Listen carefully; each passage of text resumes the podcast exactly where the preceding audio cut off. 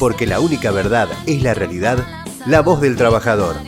El futuro de nuestra familia defendamos cada día. Tenemos una comunicación especial con un amigo, un compañero, eh, quien realmente la tiene muy clara, muy clara. Es el compañero Fabián González de Asociación Personal Jerárquico Profesional de la Marina Mercante, el secretario general, un lujazo tenerlo con nosotros, al secretario general de AGPROM, Fabián González. ¿Cómo estás, Fabián? Buenas tardes, Ricardo. Buenas tardes a todos los compañeros. Buenas tardes, compañero. ¿Cómo estás, Eh, Fabián? el placer es nuestro siempre, con la sana envidia de ver cómo estás llevando adelante la CGT, cómo te, te, haces carne en las dificultades de la gente, más allá de las cuestiones propias que tienen que ver con, con, la cuestión gremial, metiéndote en los barrios, sanitizando, eh, resolviéndole cuestiones a, lo- a los compañeros y a familia de los compañeros. La verdad que eh, orgulloso de poder acompañarte. Para nosotros es un orgullo tenerte hoy y poder sacarte acá en la voz del trabajador, sabiendo la clase dirigente que sos, que eh, para muchos el, me, me mandaban, va a salir el gurí Fabián González, gurí te pusieron, ¿eh? ¿Sos de la tierra allá de Entre Ríos, puede ser, o del litoral? Porque me mandaron Eh, así, ahí en un saludo para el gurí me pusieron, saludo para el gurí Fabián González.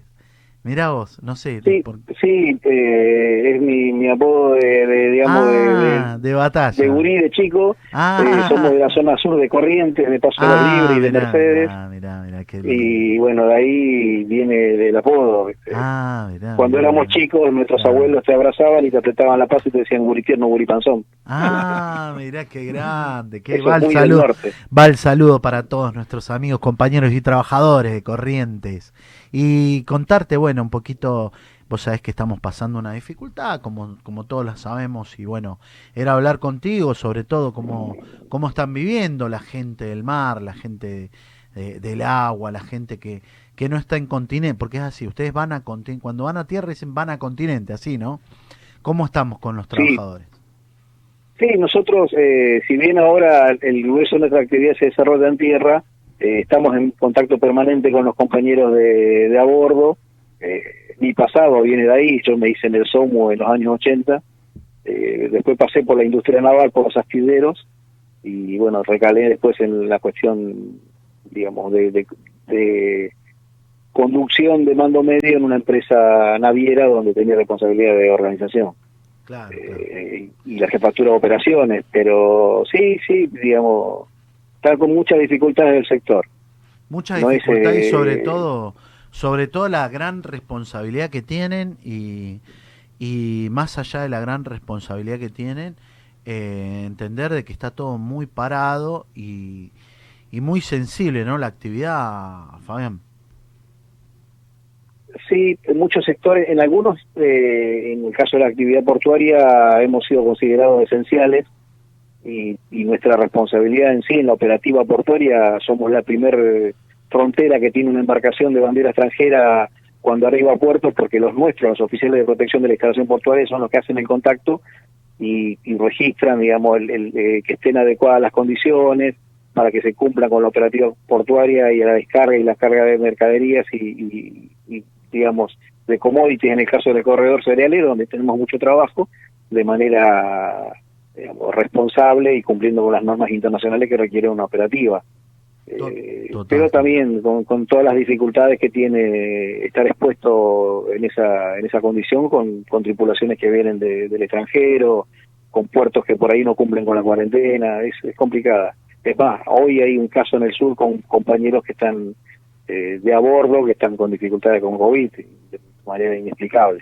Vos sabés que nos sacaste la pregunta, te la estaba por hacer Julián y contaba, te estaba tirando los números exactos, ¿no? ¿Qué Decí, Julián, Julián, por favor. Sí, eh, nosotros en el mundo del trabajo siempre cuando hay infectados o cuando hay situaciones tan extremas como es que 57 de 62 tripulantes eh, vengan infectados y eh, se ha, está muy conmovido el mundo de la ciencia porque dicen que es casi imposible que suceda, pero ha sucedido. Explíqueme cómo es esto. Porque dicen que salió el barco, eh, perdona, porque dicen que salió el barco sanitizado, que salió en perfectas condiciones y, y no se explican cómo puede haber pasado, dicen. No sé, es, Eso, eso puede tener la explicación más lógica es que seguramente algo de la carga de las provisiones haya estado con, con digamos, con alguna dificultad de, de origen. Y es así el número, 57 infectados de 62. Es un número altísimo. Sí, una embarcación que tuvo más de 30 días, en el, en el caso de los buques de pesca se llama marea, Ahí está. al tiempo de navegación. Entonces no se explica que en eso, en- no habiendo eh, habiendo hecho 35 días de navegación haya gente infectada cuando se tomaron todos los recaudos eh, de la gente, inclusive se hisopó a la tripulación antes de salir. Es inexplicable. Tiene que ver seguramente con la provisión de, de- no sé si de agua, pero sí de por ahí de alguna alguna cuestión que tenga que ver con, con las provisiones de a bordo. Le quiero ampliar este la pregunta. Usted que marina, usted sabe que para nosotros decir marina mercante es es extraordinario ese término y que hoy no tengamos eh, barcos propios, ¿no? Pero le quiero hacer una pregunta muy puntual. Usted recién dijo de las terminales portuarias, especialmente cerealeras. ¿Cómo ve el tema de Vicentín? Y, nosotros entendemos hasta válido y lógico el, el procedimiento del gobierno. Además, nosotros lo estamos acompañando. Tenemos una, una alianza estratégica, si se quiere, dentro del sector, no solo con la gente que está en el muelle, que en este caso serían los estibadores, el SUPA o la FEPA a nivel nacional, sino también con los gremios aceiteros, con la Federación de Aceiteros, con el compañero Jofra, eh, donde se están, digamos, eh, buscando las alternativas a, a que esa empresa iba a quedar en manos de, capitales extranjeros en su totalidad. Eh, el gobierno fue, digamos, eh, rápido de reflejos en la toma de esta decisión porque se perdía una herramienta fundamental en la producción de no solo de, divisas, sino también de todo un entramado productivo que tiene que ver con cooperativas, con, con pequeños y medianos productores y por sobre todas las cosas el trabajo de los muchachos en el puerto. Eh, eso tiene que ver con, con el trabajo de los estibadores, con los nuestros que son los que están ahí eh, llevando adelante la tarea de la seguridad de la terminal portuaria, eh, también con los compañeros del sindicato de, de los vigiladores. Eh, se tomó una decisión puntual. Eh, ya en enero las empresas con las que nosotros tenemos nuestros afiliados nos estaban diciendo, nos dieron un cheque al mes de noviembre. En enero le dieron un cheque al mes de noviembre de, de este año. Imagínense la timba que se armó ahí, no había forma de que ninguno se sostenga en pie. Así que en buen momento el reflejo del Estado para empezar a, a ordenar esa cuestión que terminaba en manos de un conglomerado extranjero sin ninguna alternativa de por medio. Terrible la data que nos estás dando, Fabi, gracias. Y te voy a preguntar algo que vos sabés que nosotros lo hablamos acá siempre. Y hablamos de, y no sé vos qué, qué, qué, qué opinión tenés, porque sos una persona que has- tenés mucho, mucho manejo, porque caminás mucho los, pu- los puertos. ¿Qué posición tenés con, con lo que hablábamos nosotros la otra vez con el tema de la balanza? ¿Pesará bien la balanza esa que, que subían a los barcos? ¿Vos qué decís? ¿Estará bien calibrada la balanza? Y ahí hay dos cuestiones de, de fondo que se descuidaron durante la gestión anterior, el gobierno anterior. Eh, el Senazo se retiró de los puertos. Ah, O sea que eh, no solo no hay una cuestión de balanza, no hay una cuestión de control de ningún de ningún tipo. Y, y bueno, mirá una la anécdota. información importante que está dando el compañero. La podemos repetir. El Senasa se retiró de los puertos. Claro, no está haciendo ningún tipo de control ni fitosanitario, ni de calidad de los granos, ni la cantidad de los granos, ni las partidas declaradas. Eh, en una terminal, por no dar nombre, de ahí del corredor cerealero, eh, se levantó una tormenta y se soltaron dos barcazas que estaban repletas de cereal. Y nadie las reclamó, estuvieron paradas en el muelle del en un muelle durante más de 35 días porque no tenían no tenían dueño las barcazas.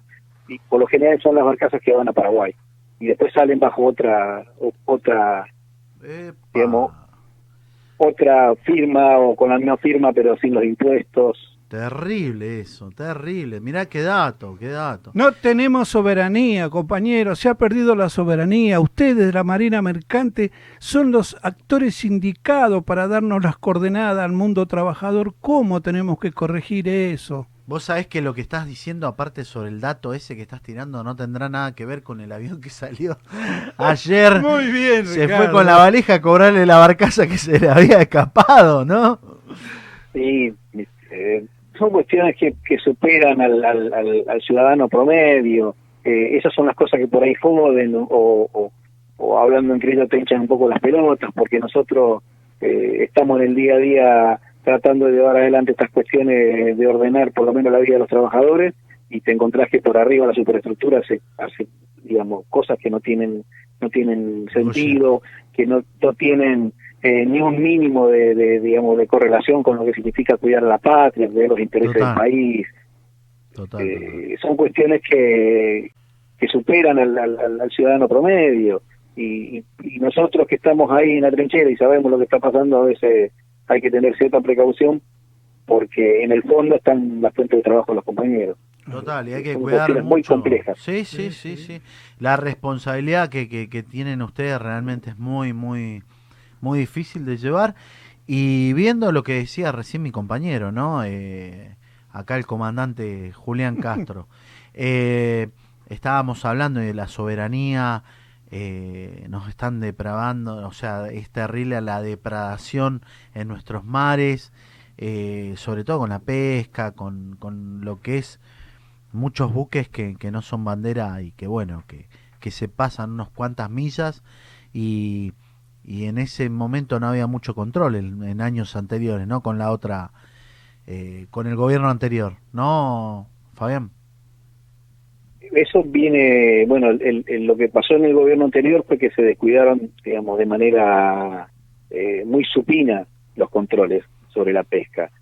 Pero yo podría dar testimonio de lo que pasó en los años 90, 80, cuando comencé a navegar, donde barcos de bandera extranjera eh, se metían dentro de las 200 millas a, depredar y, no hacían puerto en, ningún lado, tenían un buque factoría, un buque, digamos, mercante al que le pasaban la carga y ese barco les proveía de combustible, víveres y agua eh, y medicinas en el caso de que hiciera falta y, y el barco salía a pescar de nuevo 30 o 40 días a completar bodegas y se pasaban 5 o 6 meses en el sur esos muchachos que, que de hecho hacían puerto en Uruguay no hacían puerto en Argentina o sea, hay cosas que no son de ahora son de, de muchísimos muchísimos años pero Para- sí se, se digamos no hemos tenido una planificación estratégica como país eh, Brasil eh, ante la, la, la, la necesidad de defender sus plataformas petroleras, tiene cuatro submarinos nucleares. Nosotros no tenemos nada. Eh, no, hemos descuidado la, la, la plataforma continental y el peor problema es que de, vez en cuando las Gold Charlie, las embarcaciones de, de, digamos de patrullaje de la prefectura que con mucho empeño, y mucho ímpetu y mucho corazón salen a perseguir estos barcos, eh, de momento se encuentran con que lo llaman del gobierno y le dicen deja que el barco salga y lo tienen que soltar. Entonces, hay un montón de cosas que rever desde el principio. Eh, como decía un compañero, hay que bajar y dar de nuevo, pero sentar las bases de, la, de una soberanía eh, basada en el interés eh, colectivo, en la riqueza del pueblo. Eh, eh, hay que empezar a, hacerlo de manera profunda, porque no, no vamos a resolver nunca nada y, y cada vez tenemos menos riquezas disponibles para, para el pueblo. Pues encima que tenemos un país que vivió de espalda al mar porque acostumbrado a comer carne, el pescado es algo que lo comen Semana Santa. Entonces eh, tenemos una cuestión cultural que empezar a, también a, a- a- tener ahí. Sí, sí. es- Usted sabe que, de- compañero, yo estuve en Ensenada en un acto que se hizo y tuve la suerte de poder estar cerca de lo que es el astillero de Ensenada y estaban construyendo un enorme, pero enorme, no sé cómo se dice, buque, barco para Venezuela y que llevaba el nombre de Eva Perón. O sea, construimos barcos para otros países, pero no para la Marina Mercante nuestra. Es algo que hay que corregir y que el nuevo plan estratégico que parece que se va a lanzar y que ya está, eh, sería muy interesante que la Marina Mercante marque la línea ahí. ahí nunca se pudo concretar el fondo de la Marina Mercante eh, para poder eh, desarrollar una flota propia. Eh, Yo tuve la suerte de tripular los barcos de IPF. Ah, Eh, cuando le pusieron bandera de remate a IPF se vendió toda la flota. Eh. Entonces, pues, eh, así un montón de cosas. Primero Elma, eh, después, bueno, antes Flota Fluvial del Estado. eh, no había banderas de, con- otro país navegando la aerolínea, éramos nosotros. Tandanor, los astilleros Tandanor como lo destruyeron. Oh, terrible. Sí, bueno, Tandanor también. Pero el caso de Astillero Río Santiago Sí. eh, es, es el astillero más grande que hay de, de- Sudamérica. Cuando eh, Hugo Chávez vino a Argentina y vio ese astillero, se enamoró, dijo, acá tengo que hacer mis barcos. Y dicho y hecho, eran un contrato de 20 barcos los que le tenían con, con, eh, el astillero. ¿Qué pasa? Eh, por desidia se construyeron apenas cuatro, que uno se terminó ahora, creo que se le va a Perón, pero los otros cuatro, el pool de, eh, digamos, de astilleros de industria naval de Brasil, vio cómo venían las cosas, y los planos no se hacían acá, los planos de los barcos que se construían en el astillero de Río Santiago se hacían en Brasil. Entonces, vinieron mal los planos, eh, a propósito, se corrieron las fechas de entrega, y se perdió, se perdió todo lo que había de posibilidad, los otros barcos los hizo Brasil, lo que necesitaba Chávez. Qué bárbaro, qué bárbaro. Entonces, esas son las cosas que uno no entiende, no entiende cómo pasan en este país. Y bueno, eh, son cosas que hay que tener eh, en cuenta y empezar a tratar de corregirlas entre todos, por eso es muy importante, muy importante la charla contigo para, para poder empezar a, y sobre todo la- uno viste lo que es el poder charlar, eh, poder enterarnos de las cosas, cómo, cómo se van dando y, tener esta usina de, de diálogo, de intercambio, de intercambio de información y sobre todo de los trabajadores. Importante y agradecerte, agradecerte este, este momento. Sabés que, que bueno, que, que dentro de unos de unos días, que por ahí pueden pasar hasta que termine la este, este flagelo que es esta, esta situación de la pandemia, vamos a estar lanzando nuestro programa y vas a estar invitado a acompañarnos y a contarnos un poquito de, de bueno, los avances y que van a ser avances buenos porque sé que le pones el hombro, estás a veces no hay salís muy temprano y llegás muy tarde a tu casa laburando, poniéndole el pecho, trabajando con los compañeros y sobre todo en Agepron que se nota que es un gremio que está creciendo, que está teniendo eh, que se está notando, que está que está generando y que y pensando sobre todo en la industria nacional, tuvimos y hemos compartido muchos eventos juntos. Agradecerte, agradecerte Fabián por, por estos minutos que nos diste. Eh, me gustaría que bueno que, que compartas cuál es tu visión eh, para el movimiento obrero que viene y cómo nos viene cómo nos viene encontrando esto.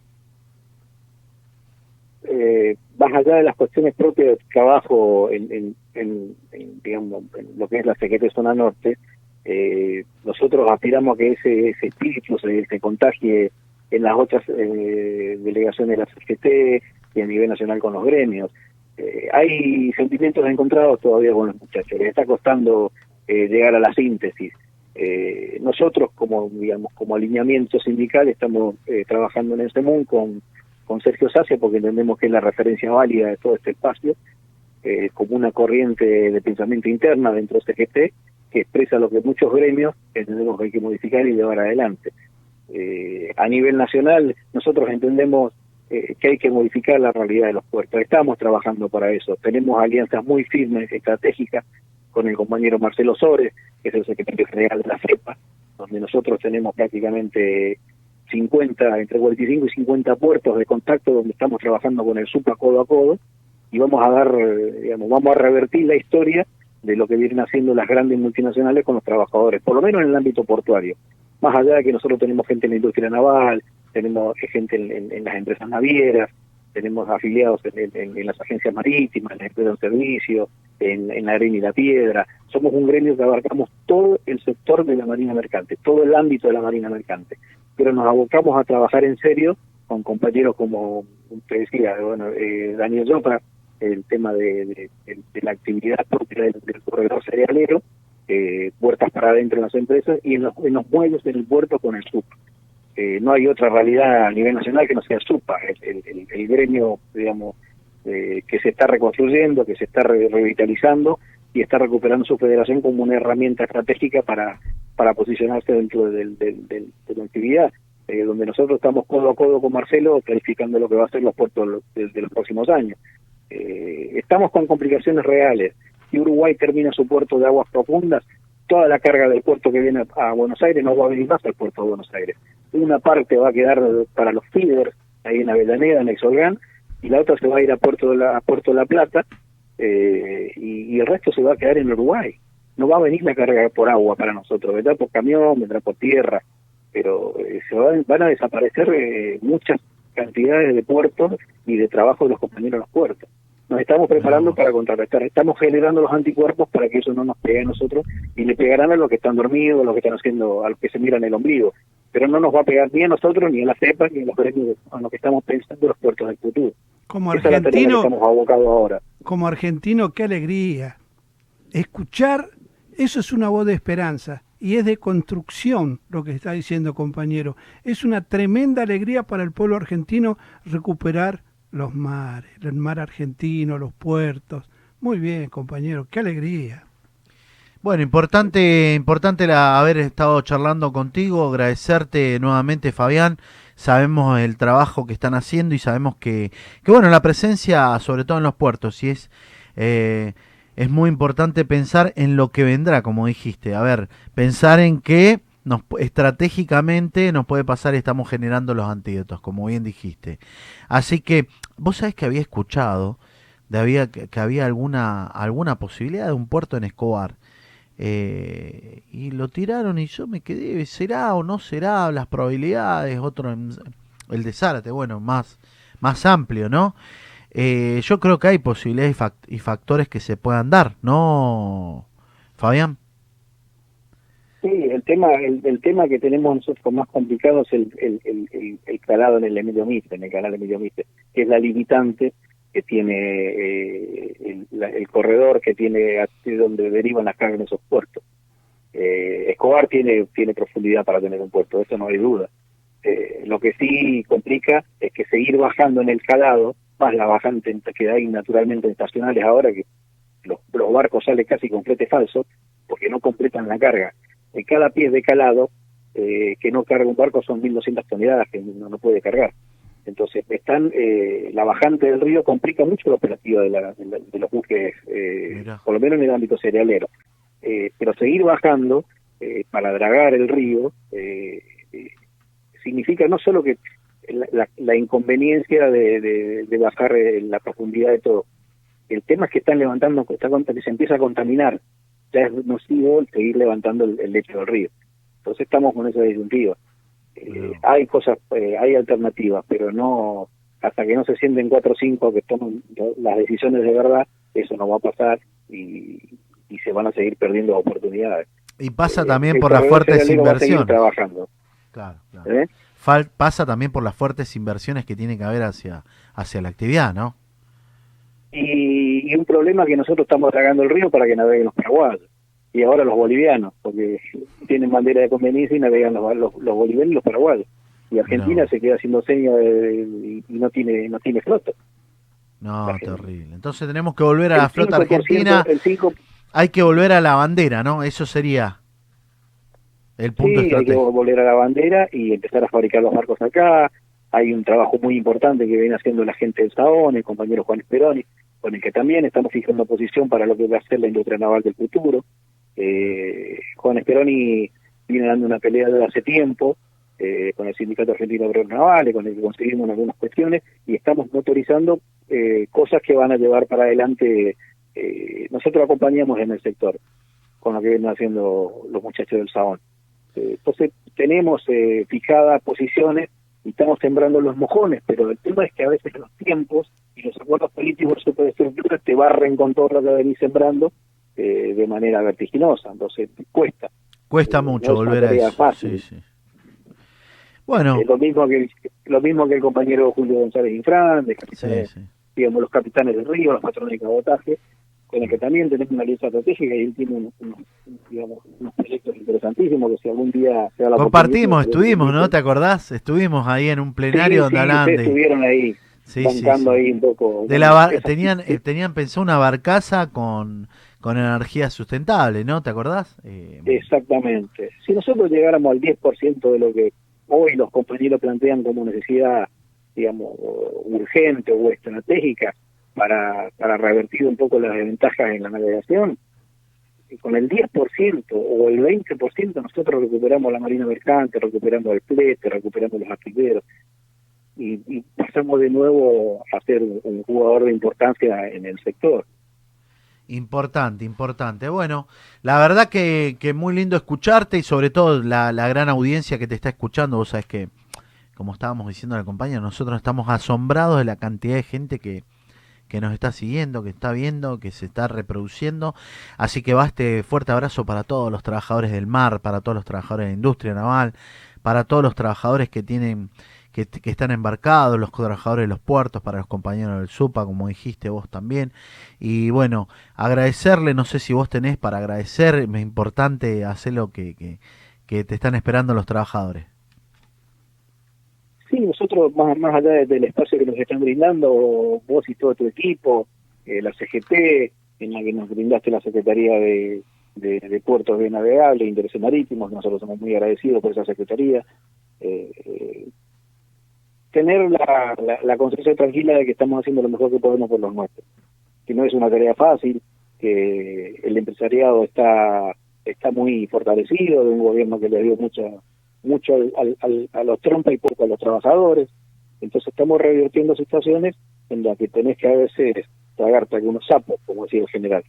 Pero estamos bien y queremos agradecer a los compañeros que han tenido la solidaridad de, de, de, de entender cuál es la pelea, eh, el cabezón Jofra, eh, y, lo mismo Marcelo Sores, el compañero Cachete Tengan en el puerto de La Plata, eh, y, y César Aibar, el compañero del SUPA de Rosario, entonces son gente que a nosotros nos esperan con el churrasco, con el asado.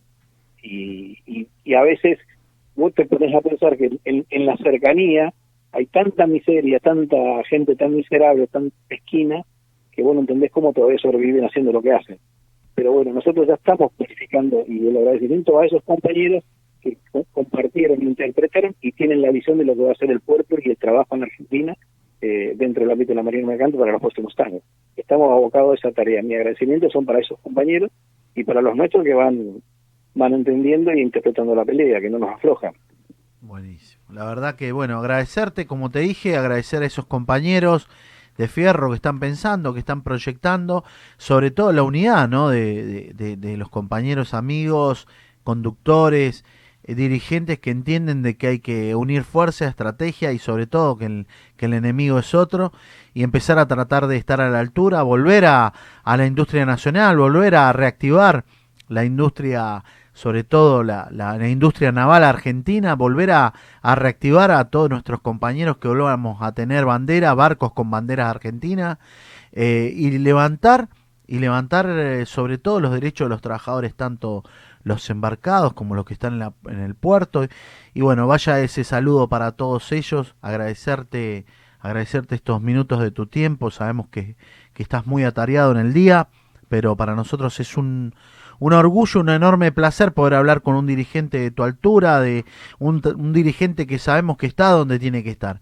Así que un fuerte, fuerte abrazo, Fabián. Abrazo, bueno, compañero. Lo mismo, lo mismo para ustedes y déjame hacerla, porque si no nos van a matar, eh, el, el, un saludo importante y un agradecimiento también al Frente Sindical de Acción Climática, eh, eh, que es el que, digamos, también nos está dando una mano para revertir las situaciones de contaminación ambiental, el caso sí. de, de, Copetro en la pelea que vienen dando los compañeros del SUPA. Eh, el Frente Sindical de Acción Climática, eh, de Cambio Climático, está trabajando para que muchos compañeros hagan visible su problemática eh, más allá de la cuestión sindical y gremial y empezar a protegerse y a proteger a la sociedad. Eh, también eso también es importante eh, contar eh, el agradecimiento a esos compañeros. Y bueno, nosotros desde ya a disposición para lo que consideren eh, que pueda servir y contribuir a la causa. Somos soldados, somos soldados de Perón, así que no hay que darle mucha vuelta a las cosas. y yo te, te felicito por el labor que venís haciendo porque si hay algo que nos enseñó eh, un dirigente que ya no está, que era muy amigo mío, que te decía que cuando vos interpretás que hay que hacer algo y no lo está haciendo nadie, es porque lo tenés que hacer vos. Muy Yo entiendo que esa, esa, tarea, esa bandera la levantaste. Por eso te acompañamos. Gracias, Fabián. Para nosotros es un placer y bueno, saludo para todos los compañeros. Fabián González, secretario general de AGEPRON. Un fuerte, fuerte y cálido saludo. Un abrazo grande para todos los compañeros. Gracias. Estuvo con nosotros entonces Fabián González, secretario general de AGEPROM. Porque la única verdad es la realidad, la voz del trabajador.